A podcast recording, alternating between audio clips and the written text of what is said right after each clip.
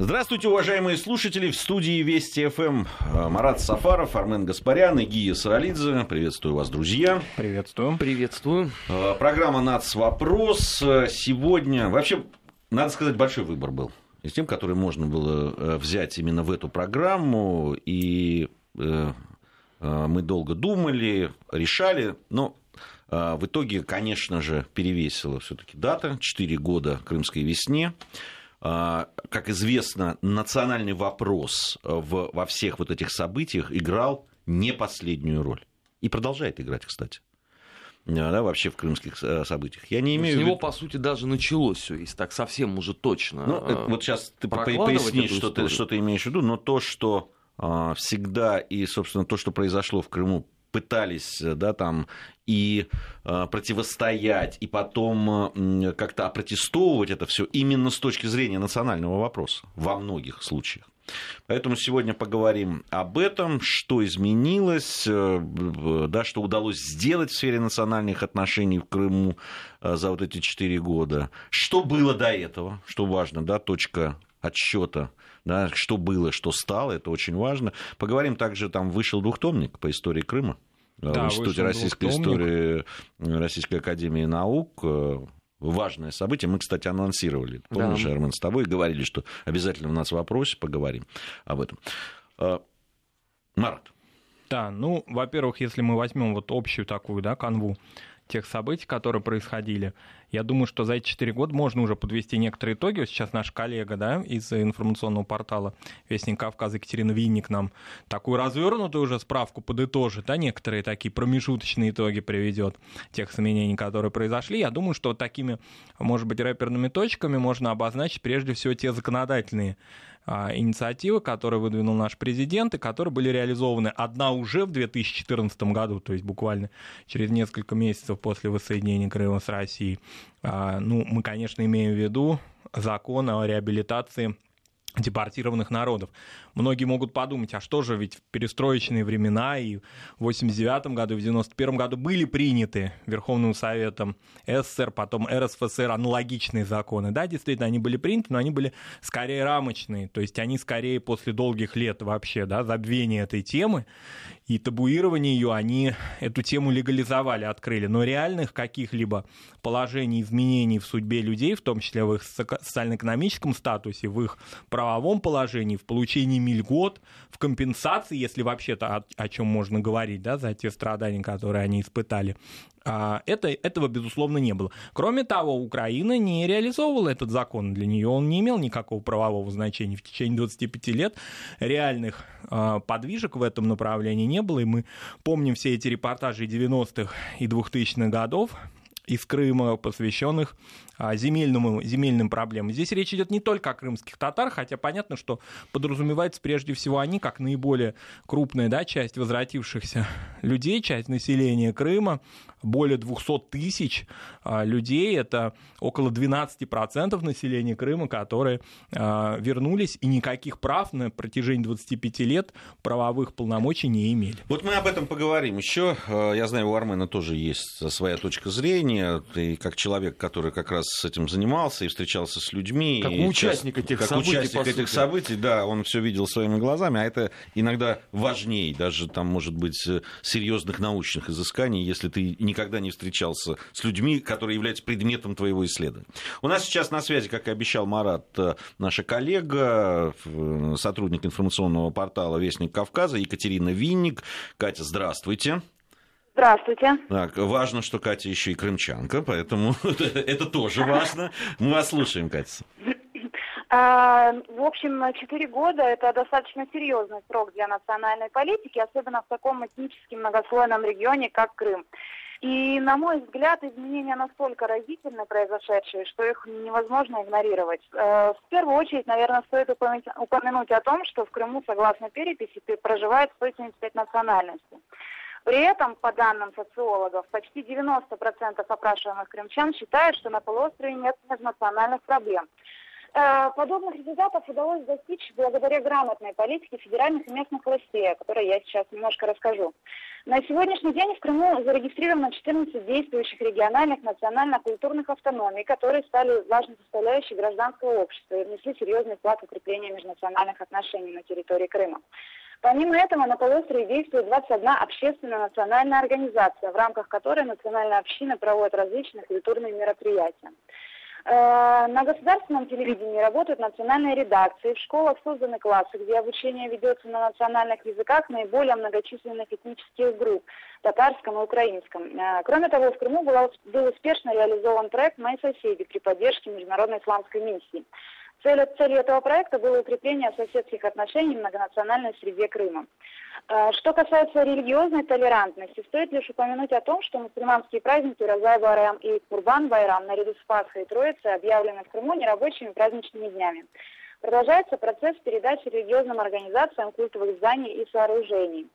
Э, как вы знаете, в апреле 2014 года президентом был подписан указ о реабилитации и депортированных народов Крыма, а в 2017 году об упрощении получения ими вида на жительство. Благодаря этим мерам крымские татары, болгары, армяне, греки и представители других национальностей ну, депортированных народов получили возможность полноценной реабилитации и развития. А, кроме того, для предотвращения конфликтных ситуаций в Крыму внедрена электронная система мониторинга, прогноза, анализа межнациональных и межконфессиональных ситуаций, которая помогает властям принимать правильные решения для обхода острых моментов. Э, таким образом, за прошедшие годы, 4 года, в Крыму удалось гармонизировать межнациональные отношения благодаря созданию комфортной среды проживания для всех этнических групп. Спасибо большое, Катя. Екатерина Винник, Э, и крымчанка, и сотрудник информационного портала «Вестник Кавказа» была у нас на прямой связи. Вот такая вот э, небольшая справка о том, э, что произошло за 4 года, как выстраивалась эта политика, да, что было сделано, какие меры предпринимались. Армен, я хотел бы вот немного о том, с чего начиналось все. Да, вот эти вот 25. Просто я помню еще конец 80-х годов. У меня были знакомые ребята, художники, э, крымские татары, которые жили в это время в Средней Азии, и которые активно готовились э, к тому, чтобы переехать. Э, у них были проблемы, это еще было советское время, значит, понятно, прописки Но это до решения съезда, далее. да, ты имеешь в виду да. еще? Да, но вот а, у них это была уже мечта. То есть это были молодые ребята, тем более ну, художники, у которых была вот эта вот мечта вернуться на э, историческую родину. И были проблемы. И потом, когда мы встречались, они были проблемы, когда уже и после того, как это стало э, независимым украинским, мало что поменялось. То есть они приезжали без всяких э, на то прав, да, там, без возможности там, прописаться, зарегистрироваться или что-то, э, каким-то образом селились, кто-то снимал, кто-то начинал строить землянки и так далее. Происходили вот те самые известные захваты самозахват земель, столкновения, значит, с другими э, жителями. Там, Которые тоже, в общем-то, переселенцами были, и не часто не по своей воле. Вот. И, то есть все вот это вот э, происходило. Вот я так понимаю, что урегулировать это никакого желания, не знаю, может и способности у украинского государства не было. На, напротив, украинское государство вполне себе использовало эту карту для противодействия э, русскому населению, русскому духу. О чем не стесняясь, все говорили. Что в Киеве, что в Крыму представители вот того самого нигде не зарегистрированного крымско-татарского меджлиса. Это происходило и в 90-х годах, и в 2000-х, и уже непосредственно вот там мы подходим к этой точке отсчета, там к самый конец 2013 года первые вот столкновения в Крыму, это ведь как раз вот в чистом виде на э, условно-национальном факторе. Когда крымские татары, э, которые находились под влиянием Меджлиса, вышли на митинг, и когда появились первые погибшие.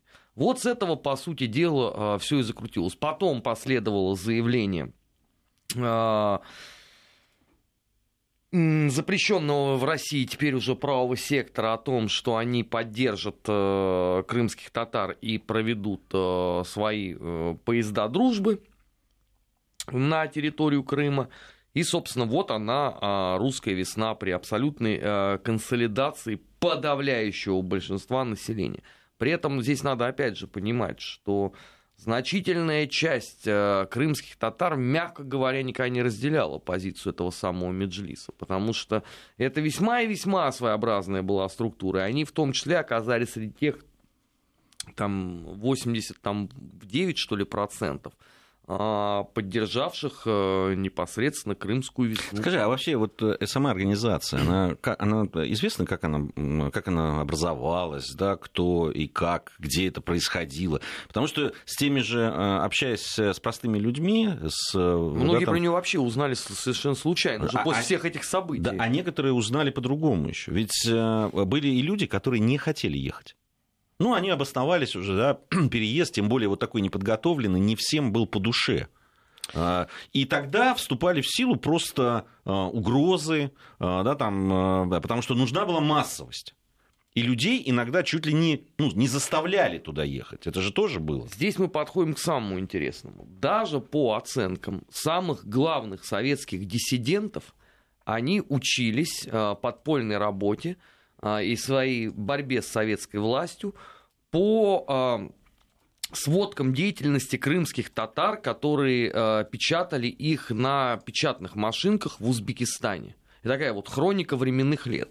То есть, по сути, мы можем говорить о том, что это конец 50-х, начало 60-х годов. Понятно, что никто из нынешних э, деятелей этого так называемого Меджлиса а, в этом замечен не был. А, а, я ну, не в знаю, силу возраста просто, да. Ну, да? в силу возраста. А пан Жемелев в этот момент вообще отбывал э, заключение да. по сугубо уголовным а, статьям. Конечно, произошла э, изрядная э, трансформация определенных уже символов.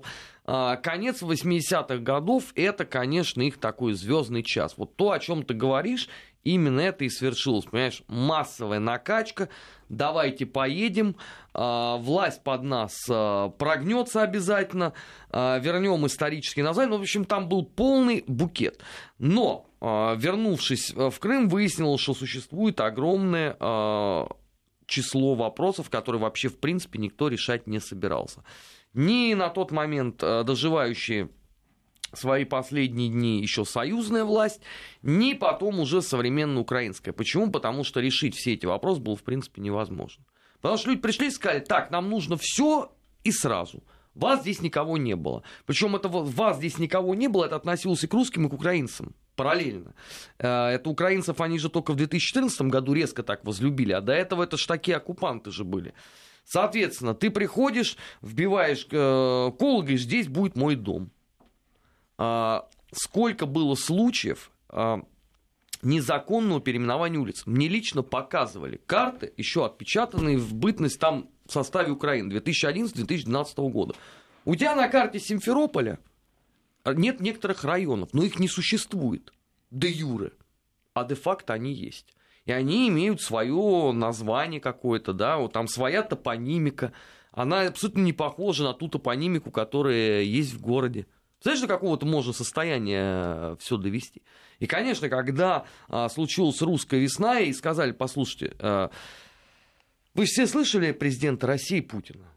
Он в очередной раз вам признал. Он сделал то, чего не могли сделать за 25 лет на Украине. Давайте начнем договариваться. Вот бандитизму, вот этому такому психологическому ша, и к чести, конечно, подавляющего большинства а, крымских татар, которым это не меньше все надоело чем любому нормальному э, человеку. Эта история перетекла абсолютно э, в правовое русло. Я последний раз был на гастролях там э, в сентябре прошлого года. Естественно, я не отказался в удовольствии пообщаться непосредственно с крымскими татарами, потому что если почитать вообще э, некоторые наши любимые западные СМИ, то каждого крымского татарина каждый день минимум бьют молотком сразу на выходе из дома, а потом, соответственно, подвергают ужасным пыткам и геноциду. И вот на э, полдороги из э, Симферополя в Севастополь э, придорожный ресторанчик принадлежит семье крымских татар. Соответственно, кухня исключительно крымско-татарская. И вот владелец этого ресторана, узнав просто, что вот приехал москвич, все очень интересуется, он подошел, я с ним пообщался. Я говорю, скажите, а вот Меджлис, Ну, дальше началась непереводимая игра слов, которую я при всем торжестве гласности в эфире воспроизвести не могу. Вот это то, что э, видел лично я. А когда вот были события 2014 года, я же там тоже был. И в том числе я общался с крымскими татарами, которым это абсолютно надоело все.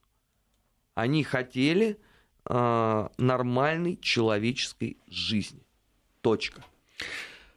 А, Марат, а, э, очень важную роль, как я понимаю, в налаживании нормальных, особенно на первом этапе налаживания нормальных отношений э, сыграли, ну, собственно, Татарстан. Да, потому что приехали сразу представители а, э, Татарстана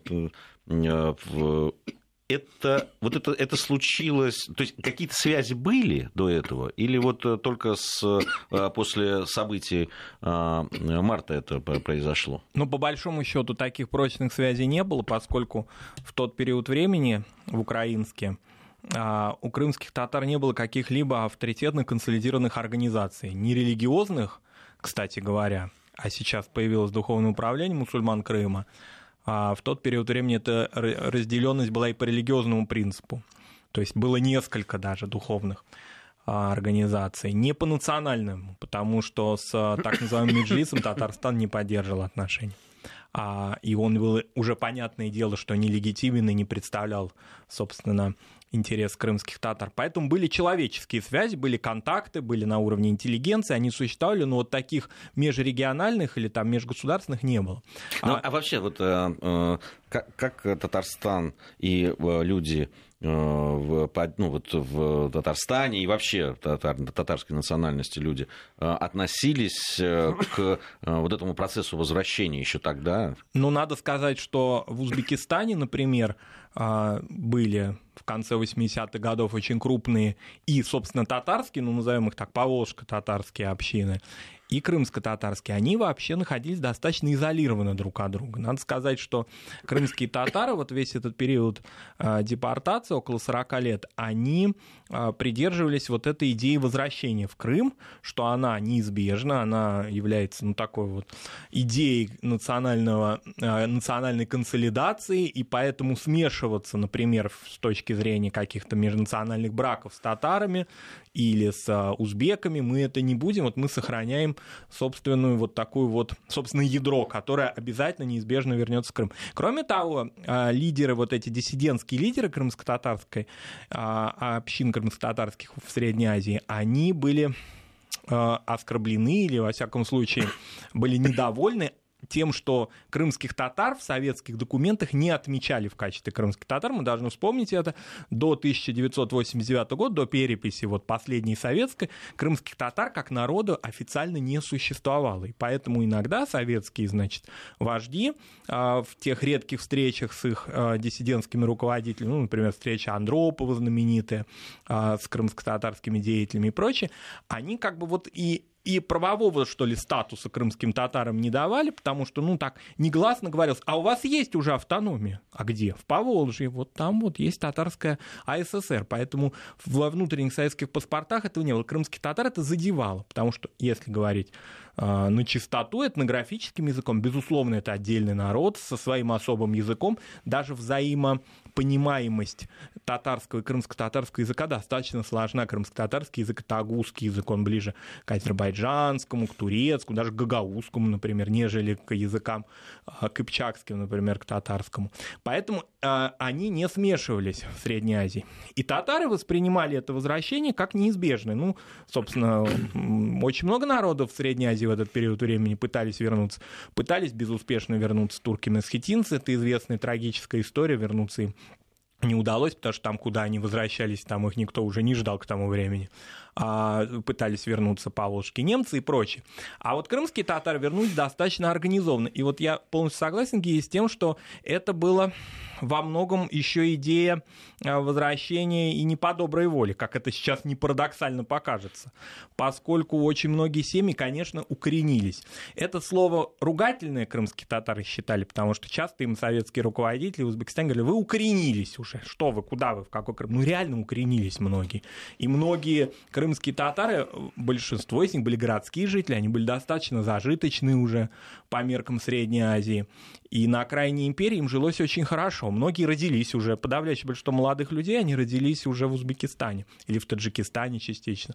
Поэтому не все хотели, ну как бы это уже была такая часть идентичности, когда весь поселок, вся махаля, вся выезжает в Крым. Все. И если ты не едешь, ты, ты уже... Ты уже не крымский татарин. Ну, уже предатель. Предатель, что ты будешь делать в Андижане один на улице или там в Янгиюле? Нам нужно ехать.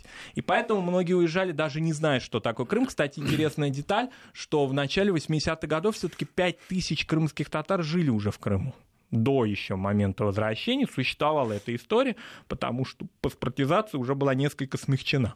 Вот такая история. Поэтому то, что Татарстан принял, ну, это очень известное и очень правильное решение российских властей, ну, что ли, э, назначить регионы, которые будут помогать тем или иным крымским районам. Известно, там Джанко, если я не ошибаюсь, ему э, он сотрудничает с Воронежской областью и так далее. То есть это очень правильная идея. Она... Чеченская республика много дала для Чеченская этого. республика, да. Татарстан Татарстан, Бахчисарай, вот так они сложились, даже Бахчисарайский район, рядом Белогорский район, это наиболее такие крымско-татарские районы Крыма. А, по численности, там численность достигает и 30-40% от населения района. Поэтому это гуманитарные контакты и чисто экономические тоже. А, и Татарстан какой-то опыт свой показывает, в том числе и сохранение своей культуры, языка, традиции, религии, и в то же время интегрированность во всероссийский процесс, как российского региона. Поэтому это было правильное решение. Ну а кроме того, за кулисами всей этой истории остаются просто личные, очень большие и долгие контакты, попытки, во всяком случае, контактов с различными крымско-татарскими активистами со стороны Миниханова и первого президента Татарстан Шаймиева для того, чтобы ситуация э, не обострялась, для того, чтобы ситуация была, э, во всяком случае, с теми активистами, которые себя представляли или позиционировали в качестве крымско-татарских, не факт, что они ими являлись. И это тоже сыграло очень большую роль, вот это смягчение, да, какая-то попытка диалога, потому что считалось, что, безусловно, между этими опытными руководителями татарами и, собственно говоря, крымско-татарскими активистами язык общий найдется быстрее, нежели с чиновниками, которые этой, эту проблему еще не знают. Поэтому это тоже было правильно, это тоже сыграло свою роль. Это, некоторые эти вещи обнародованы, некоторые нет, но суть остается в том, что, конечно, Татарстан сыграл очень большую роль в том, что а, ситуация смягчилась там. А, тут вот еще важно, я задавал этот вопрос и Армену а, по поводу, ну и прозвучала тут как раз у Марата фраза о встрече довольно действительно известной встрече руководства СССР с диссидентами, как их вот Марат назвал. А, а, собственно, вот эти диссиденты, эти люди стали теми людьми, которые образовали Меджлис. Это э, суть тех диссидентов или нет? Ну, некоторые из них считают себя правоприемниками тех людей. Те люди, конечно, были, как и все советские диссиденты, безусловно, скорее э, ну, такими искренними романтиками. У них не было, они не могли себе представить того в страшном сне, что, например, деньги, которые могут выделяться все-таки Украиной на какие-то крымско-татарские дела, могут присваиваться и вороваться. Этого люди, которые, рискуя своей жизнью, шли и пожимали руку Юрию Владимировичу Андропову, им в голову такое не могло прийти, что их дети и внуки идеологически могут такую историю сотворить. Ладно, продолжим. Это очень любопытная тема. Армен Гаспарян, Марат Сафаров, Гия Саралидзе, программа «Нацвопрос». Сразу после новостей вернемся. Продолжаем нашу программу. Армен Гаспарян, Марат Сафаров, Гия Саралидзе в студии Вести ФМ. Нацвопрос. И сегодня мы говорим о да, вот этих четыре года, которые прошли с момента э, в русской весны в Крыму. Как изменилась национальная политика, как вообще изменился э, сам вот этот ландшафт национальный, так скажем. Э, мы очень много, всю первую часть говорили о э, крымских татарах, и правильно, потому что это была самая болевая точка, болезненная точка. В какой-то смысле она еще остается. Ну, я имею остается, в виду, ее, конечно, ее очень сильно пытаются разыгрывать, да, и пропагандистски очень сильно на это давят. А, вот. А, кстати, это было по, по заверениям многих людей, которые наблюдали да, там, жизнь в Крыму до выборов. Вот активность пришла именно на предвыборную вот эту историю. А, не знаю, на что рассчитывают, но вот э, это есть.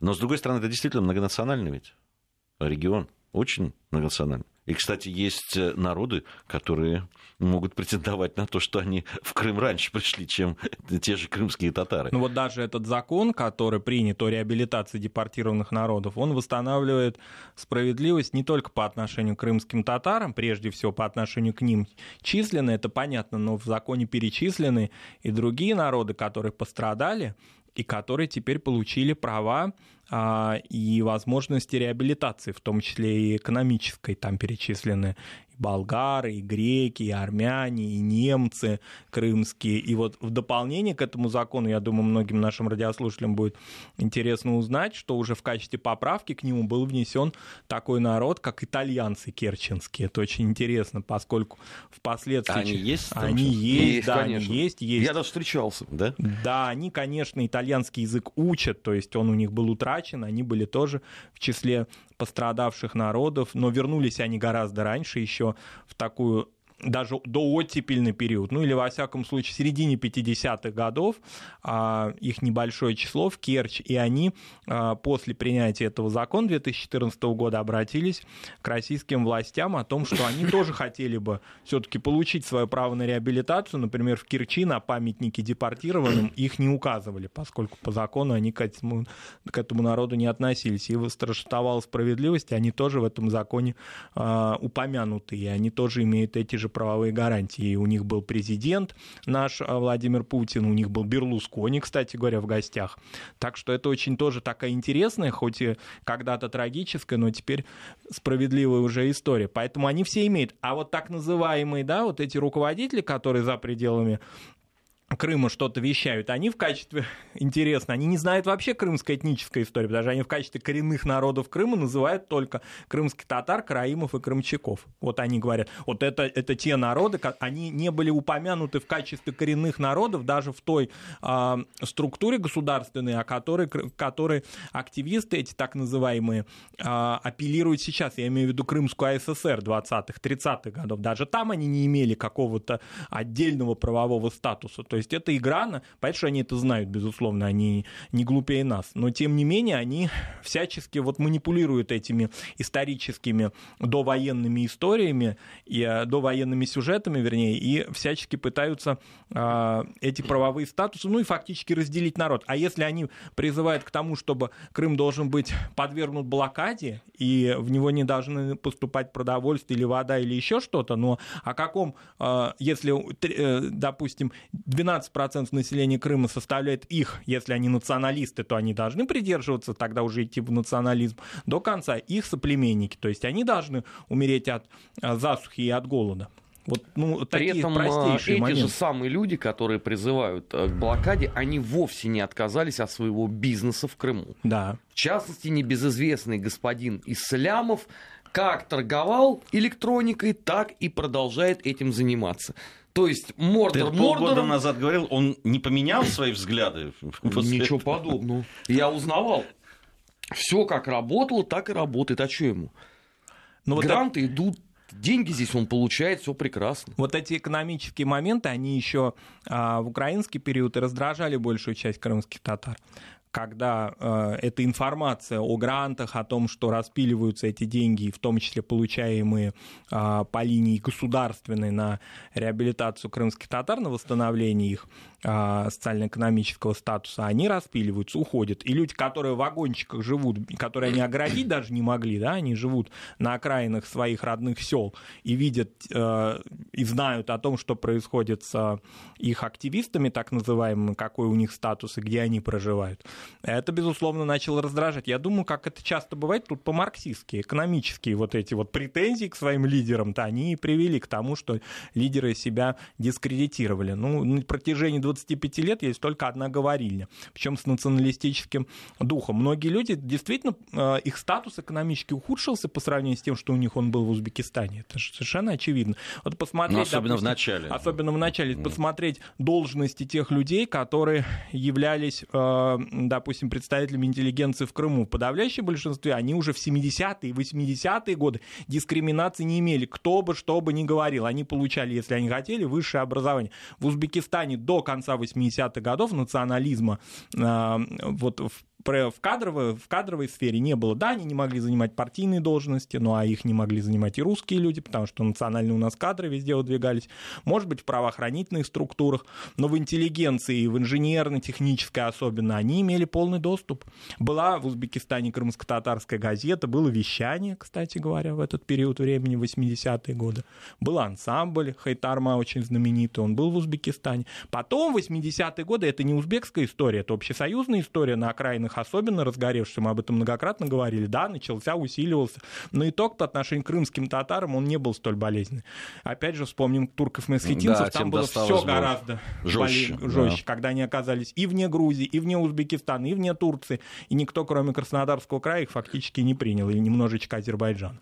Не, ну там попытка была в, в Грузии, но дело ну, в том, куда что... они могли прийти, где уже этническая картина вся там вся изменилась. изменилась, да, тем более, что в основном это были уже арми... Э, э, там эти, эти территории Армянские либо граничили, уже. либо э, были заселены этническими армянами, армянами да, да. которые, понятно, при слове турок вздрагивали и, да, и даже... вот этот да. район, да. Это да, поэтому... Поэтому крымских татар по отношению к, допустим, к туркам-эсхетинцам или к российским немцам, например, у них судьба в 70-е, 80-е год была гораздо благополучней. И вообще вот, этот, вот эта повернутость на трагедии, которую активисты проводили все 25 лет, совершенно очевидно, что это была трагедия. Государство трехкратно об этом говорило. То есть на союзном уровне, на уровне РСФСР и на уровне теперь Российской Федерации. Да? А, помимо этого, вот Екатерина нам в, доп- в дополнение сказала о том, что еще в 2017 году был принят, а, принято постановление о а, более упрощенном получении гражданства реабилитированными гражданами. То есть, э, ну, там, если суть в том, что можно не получать, не запрашивать из стран постсоветских документы, а получать их прямо здесь, в нашей стране, уже напрямую в Крыму или в других регионах нашей страны. И это упрощает получение гражданства людьми, которые еще не вернулись в Крым, например, они еще оставались в Узбекистане или еще в других каких-либо наших соседних государств. Ну, трех или четырехкратно государство сказало, да, это, была трагич... это были трагические обстоятельства сталинского времени, да, они были, да, мы их признали.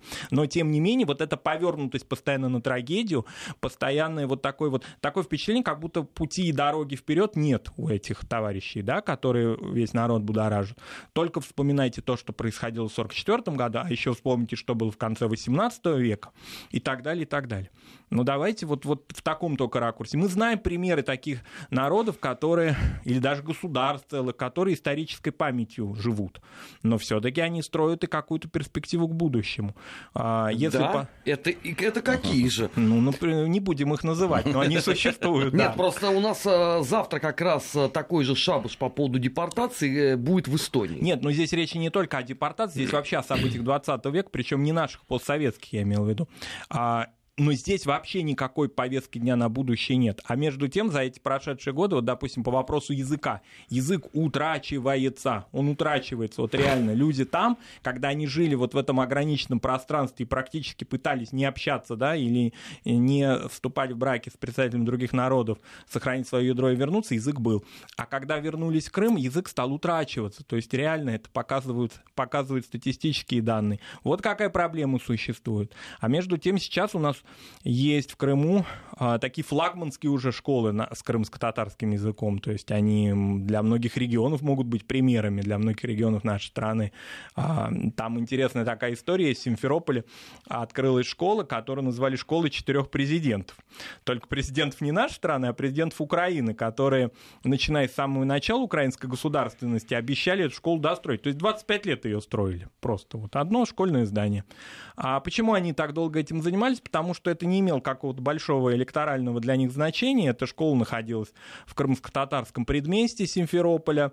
Ну и, в общем, на нее наплевали. И вот ее так долго строили, но достроили ее вот в 2017 году только лишь при уже, нашем, при уже нашем управлении да, регионом. Вот интересная такая история, как заботилась Украина о крымско-татарском языке образования. Есть еще одна тема, которую очень хотелось бы обсудить. Это э, то, как реагировали за рубежом нашей страны на все события и когда становилось им интересен именно крымско-татарский вопрос. Сейчас информация о погоде, затем вернемся и продолжим.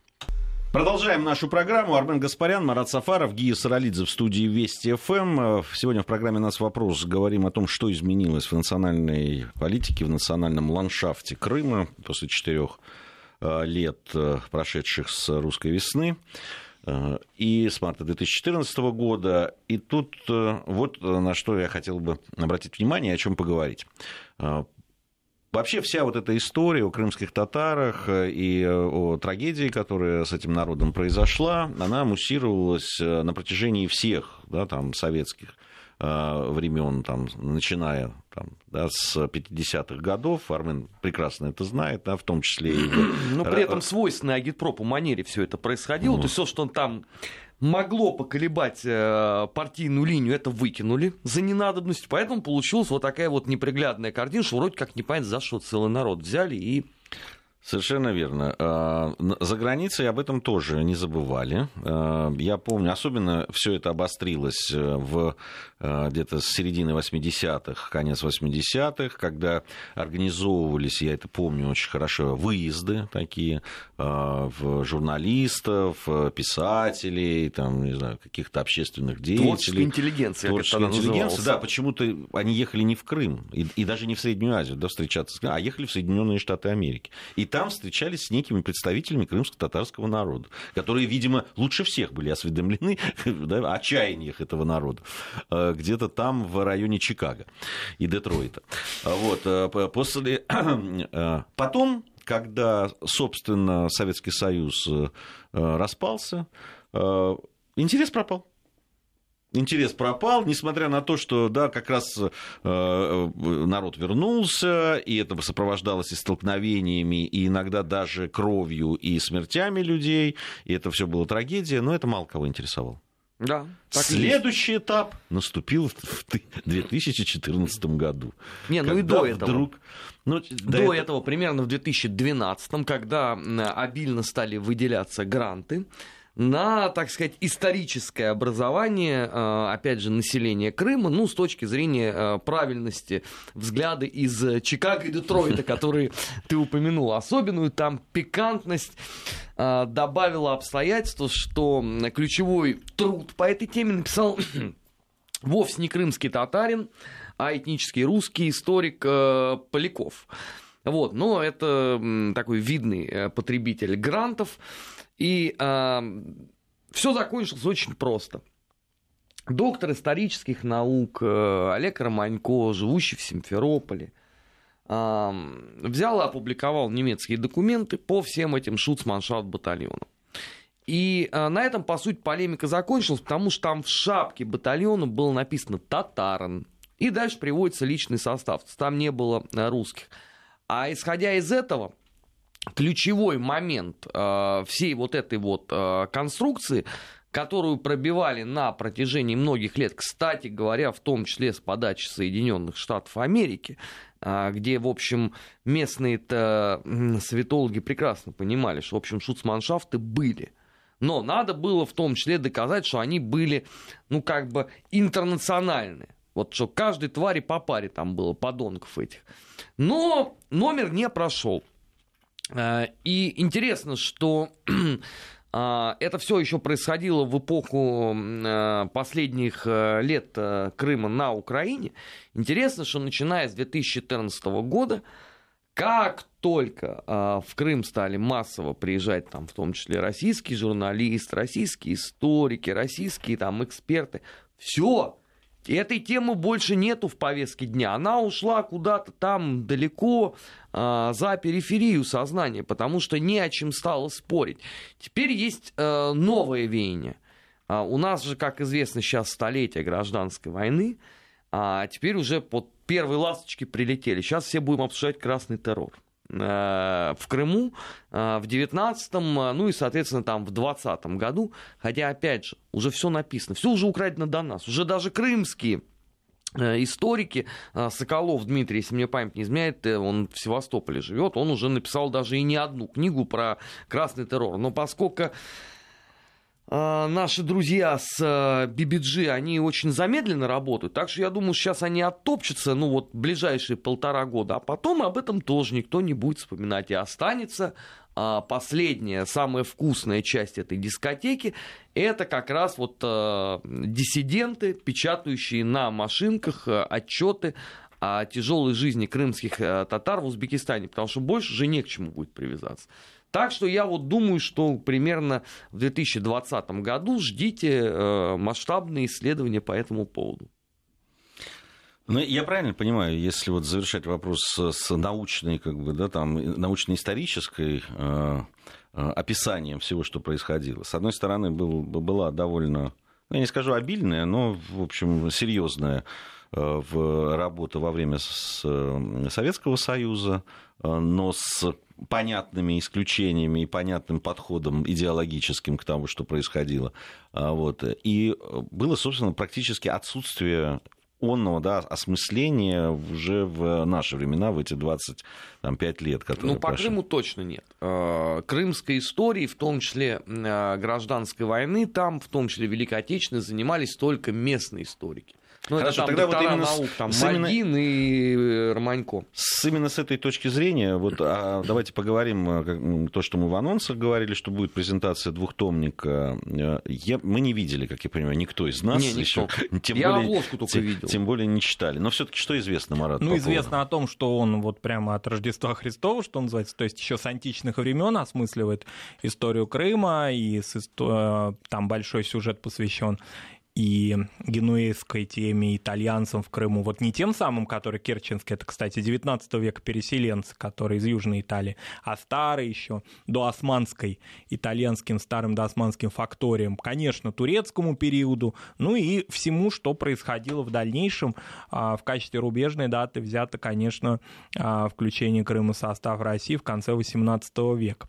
Очень интересно, что вот те акценты, которые, насколько, да, в той информации, которую мы пока имеем в книге расставлены, они а, очень многие сложные сюжеты не а, проходят мимо них. То есть вот момент, который касается и 20 века, и каких-то фигур, которые по-разному оцениваются, они тоже в этой, в этой работе показаны. Потому что, конечно, вот этот вакуум в советское время а, известный, да, когда тема Великой Отечественной войны в Крыму она не рассматривалась никак с национальных позиций. Хотя сейчас вот многие активисты, да, так называемые в кавычках, а, мы радио, мы не телевидение, поэтому знак кавычки не можем показать, и всегда слово кавычки должны употребить.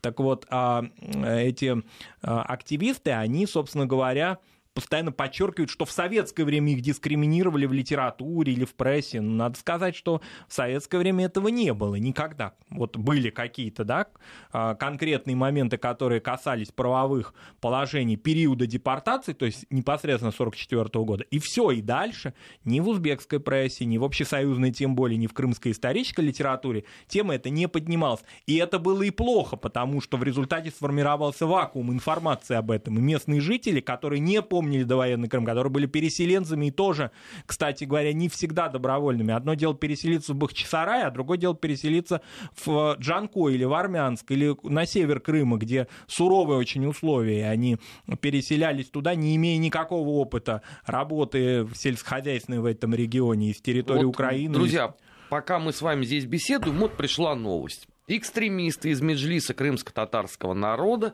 опять планируют э, блокаду Крымского моста. Mm. Вот это просто к вопросу, который мы вот сегодня обсуждаем. Да. А как они будут его блокировать, я что-то не очень понимаю. Понимаешь, Слямов еще пока не решил. Просто мне, мне интересно. Для этого они должны как-то, да, да когда они либо с той, либо с другой стороны, да, да. Они должны либо они будут там на лодках подъезжать. Ну, информационно, наверное, будут блокировать. А, вот это да, вот, это наверное, проще. Это проще. Это проще. Оно ведь, когда лясы точишь, за это, да. в общем... Ничего а, не будет за это. Ничего не будет, только некоторые даже могут подкинуть каких-нибудь Нет, вот, вот он дает э, объяснение, он будет фиксировать весь транспорт, проезжающий по мосту, видимо, через веб-камеры, и вводить санкции против людей, попадающих таким образом на территорию Крыма, прежде всего к артистам. Ну, понятно. Понятно. Ну, ну, понятно. Вот возвращаясь к этому. И, соответственно, эта тема, которая вакуумная, которую не обсуждают. Вот люди приехали, допустим, из Белгородской области, или с территории Украины, или еще откуда-то, или с Кубани. Они не знают, что здесь происходило в 43-м, 42-м году.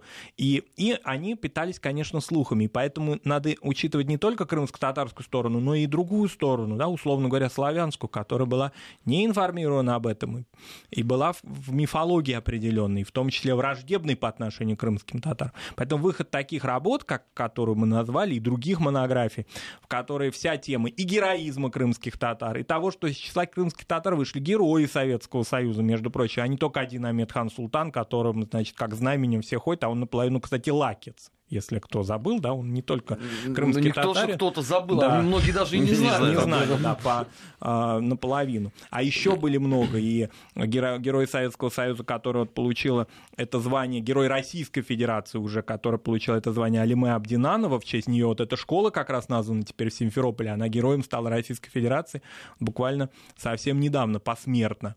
А разведчица, которая фиксировала в Керчи расположение немецких и румынских войск, и зверски была убита разбита оккупантами в этот период времени, в 1944 году. А, так вот, вот о таких людях тоже нужно говорить, потому что немножко и перекос существует уже, когда информации не было, а теперь она вся повалилась и только негативная.